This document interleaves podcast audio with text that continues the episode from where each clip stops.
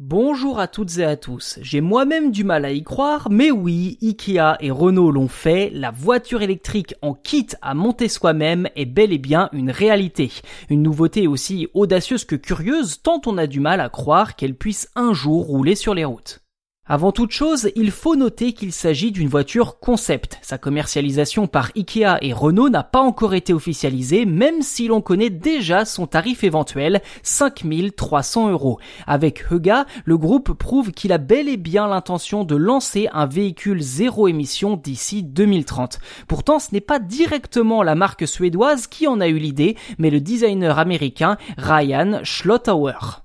Comme pour les meubles, la citadine devrait être vendue dans un kit de 374 pièces. Au niveau du visuel, l'objet est présenté comme une cabine cubique aux couleurs de la marque et sans portière. Petit inconvénient toutefois, il s'agit d'une monoplace, impossible donc d'embarquer un passager. Et côté technique, Schlottauer explique que la Huga pourrait à la fois accueillir un vélo, des bagages et convenir aux personnes à mobilité réduite. Autre atout, son côté éco-responsable, car si la voiture débarque un jour sur le marché, le kit de 374 pièces arriverait directement chez le client dans une caisse et pourrait être renvoyé à Ikea quelques années plus tard pour être recyclé.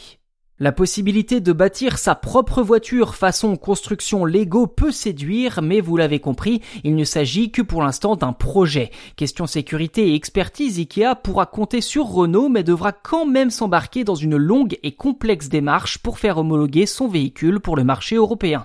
Si la voiture n'est pas censée dépasser les 50 km heure, les acheteurs auront tout de même une sacrée responsabilité au moment de la montée pièce par pièce.